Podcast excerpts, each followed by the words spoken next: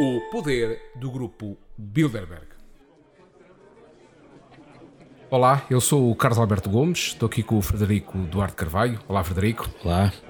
Estamos aqui prontos para falar, mais ou menos de uma forma informal, mas muito séria, sobre a vinda do grupo Bilderberg a Lisboa, que em princípio será em Lisboa e será entre os dias 18 e 21 de maio. Rapidamente, só para que as pessoas percebam porque é que nós estamos a dizer previsivelmente?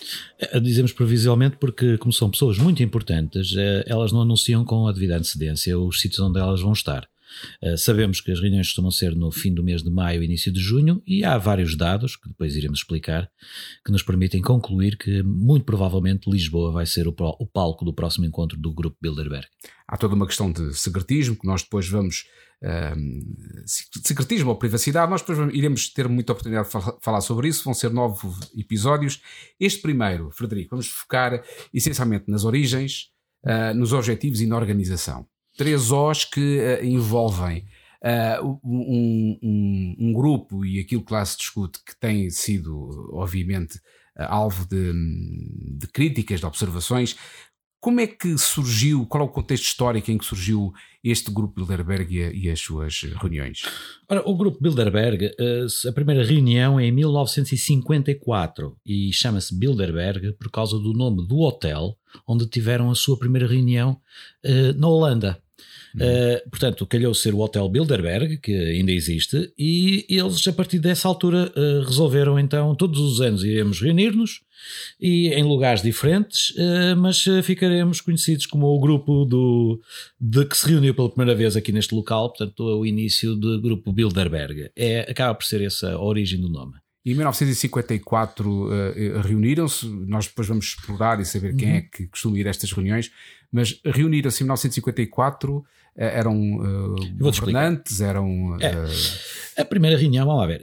Eu escrevi um livro em 2016 chamado O Governo Bilderberg, onde fiz uma grande investigação, até na, apoiada nos documentos que temos no Ministério dos Negócios Estrangeiros aqui em Portugal. E já em 1954 uh, sabia-se informações através de. Como foi na Holanda, o próprio uh, embaixador de Portugal na Holanda fez um relatório que enviou para o Ministério dos Negócios Estrangeiros e que eu tive acesso e que já falava de, desse primeiro encontro. Mas a origem, e isto é público uh, para quem estudou o assunto a fundo, começou pelo sonho de um homem. É um homem que se lembra de fazer estas reuniões. Ele é um polaco. O seu nome é Joseph Rettinger ele nasceu na Polónia eh, em 1888, mesmo ano do Fernando Pessoa, portanto, foi aqui para, hum. às vezes até para localizarmos de onde é que estas mentalidades vêm. E em 54, o, uh, uh, estamos a falar 10 anos, 9 anos depois do fim da Segunda Guerra Mundial. O mundo estava a entrar numa guerra fria. Uh, havia ainda desconfiança em relação a, e claro, ao comunismo. Uh, ali na Polónia tinham as fronteiras muito próximas da, da, da União Soviética, fazia-se parte, aliás, de, de toda uh, essa envolvente. E uh, o Rettinger, que tinha sido um homem que durante a Segunda Guerra Mundial trabalhou como um espião uh, para os ingleses, próximos do MI5, tinha bons contactos nos serviços secretos e que estava já fora da Polónia, é ele que, através dos contactos com os serviços secretos, que propõe um encontro de aproximação entre um clube de debate, era apenas um clube de debate, de conhecimento, e o que é ainda hoje, aliás, mas que foi crescendo em, em poder, de, chamado aquilo que nós dizemos hoje muito bem, um networking. E, portanto, para Rettinger, o mais importante era haver um networking entre os Estados Unidos, que foram importantes para a libertação da Europa, e os países da, da Europa que precisavam, que estavam nessa altura, em 54, é também o Tratado de Roma. É o início da base para a União Europeia, para aquilo que nós temos hoje, para a União política e económica da Europa. E, portanto, era isto o sonho de alguns dos homens, uma estabilidade com o apoio dos Estados Unidos, a NATO, que tinha sido criada em 1949. Portanto, é o seguimento de todo um plano de estabilidade entre os Estados Unidos e Europa, nomeadamente com os Estados Unidos a ter um grande papel no controle dos governos na Europa. E quem é que participava nessas primeiras Ora, reuniões? quando o Rettinger faz os seus primeiros contactos, ele vai aos Estados Unidos também, ele tenta uh, falar com pessoas próximas do presidente Eisenhower e que naquela altura, nomeadamente, uma pessoa que era o responsável da, da CIA e dos serviços, da, digamos, na, na, nessa altura, que era o, um senhor chamado C.D. Jackson, uh, que uh, estava já a trabalhar com o presidente Eisenhower. Este, o C.D. Jackson estava ao serviço do chamado Office of Strategic Service, ou SS, digamos, antecessora da CIA. Portanto, uh, mas acaba por ser uma das pessoas mais importantes que, dos Estados Unidos que acaba por achar que uh, o Bilderberg poderá funcionar. É um senhor chamado George W. Ball, uh, um advogado que depois se torna também em 63 é o responsável para os assuntos europeus do presidente Kennedy. E é ele, juntamente com o príncipe Bernardo da Holanda, ele está, por isso é que a Holanda entra aqui, é com o príncipe Bernardo da Holanda que se começa a estabelecer as bases para criar um grupo de união e de discussão entre americanos e europeus. E com o dinheiro, aliás, de banqueiros eh, e com empresas holandesas, começa-se a financiar a primeira reunião de Bilderberg, no Hotel Bilderberg, em 1954. Portanto, essas primeiras reuniões já tinham, já tinham uma mistura de um, dirigentes políticos, de governantes, com uh, empresários, economistas, banqueiros. Um... No, no dia, no, aquilo que eu te vou contar, Carlos, e às pessoas que nos estão a ouvir, porque Bilderberg há muita especulação e isso, e portanto eu vou falar uh, daquilo que, que li, que sei, que está registado.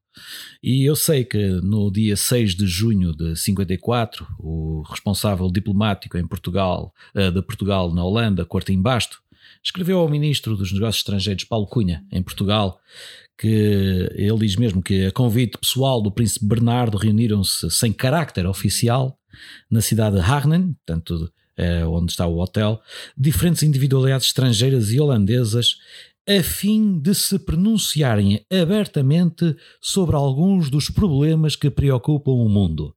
Era esta uh, o que ele falava. E ele, entre, uh, entre os convidados havia antigos ministros holandeses, Van Zelen, Gaspari, uh, havia também o, o David Rockefeller, o vice-presidente do Chase National Bank, Uh, um antigo chanceler do Tesouro britânico, uh, um alto comissário na, na, Indonésia, por exemplo, um presidente da União dos Sindicatos, uh, o responsável da Unilever, que é uma empresa privada, que sabemos, e portanto este foi um, pequeno grupo, para além do americano, do George Ball e do, do, do, presidente da, da, Foreign Service Education Foundation, Paul Nintz. Portanto, ainda foi um, uh, um encontro, uh, digamos, tímido, mas ao mesmo tempo já uh, a demonstrar que havia grandes potenciais para que as reuniões se mantivessem e se prolongassem e se abrissem mais o seu leque e se tornassem um ponto importante que as leva até hoje. Já são quase 70 anos, isto é, há 69 anos e vai fazer 70 para o ano. Uh, portanto. Mas, mas, e de que forma é que são organizadas estas, estas reuniões? Existem Uh, isto é como se fosse um, um clube que tem um grupo, membros, um clube. Ou, é. ou, mas, Ora, mas como, é, como é que são convidadas elas, essas, as pessoas são as pessoas. pessoas. são convidadas de acordo com a importância. Já agora estamos a falar de quantas uh, atualmente? Olha, uh, são cerca de 150 pessoas que participam anualmente nas reuniões. há um comitê diretivo mais reduzido que tem representantes de cada país que depois faz escolhas, faz convites a cada país consoante a importância e o tamanho de, e a dimensão de, dos países. Portugal normalmente leva sempre, para além do seu representante, que já depois irei explicar quem é que foram os representantes ou como é que se chegou ao representante português, eh, Portugal leva sempre duas pessoas, eh, normalmente. E, e, portanto, os outros países levam, os Estados Unidos levam muitos mais, a França outros tantos, e portanto, também muito mais. E, portanto, há uh, uma, uh, um clube uh, supranacional mas reunidos todos num conjunto e numa vontade comum, a várias nações. São... E recordemos lá qual, qual, é que é esse, essa vontade comum. Essa vontade comum. Na, na Gênese, na Gênese estamos aqui essa a vontade comum, Essa vontade comum é, repara, na Gênese foi aquilo que eu disse, mas não é do que a fim de se pronunciarem abertamente, entre eles, o abertamente é à porta fechada, uhum. sobre alguns dos problemas que preocupam o mundo. Eles estão preocupados connosco, Carlos. São eles que estão está mesmo na Gênesis este princípio é, de à porta fechada. À porta fechada eles discutem-se os nossos problemas, à porta fechada. E estamos a falar de uh, pessoas que uh, com capacidade para os resolver e que não são eleitas pelo, pelo povo. Muitas delas não são eleitas. Aliás, uma das ideias às vezes de Bilderberg é levar lá pessoas que vão ser eleitas ainda não hum. foram eleitas, estás a ver?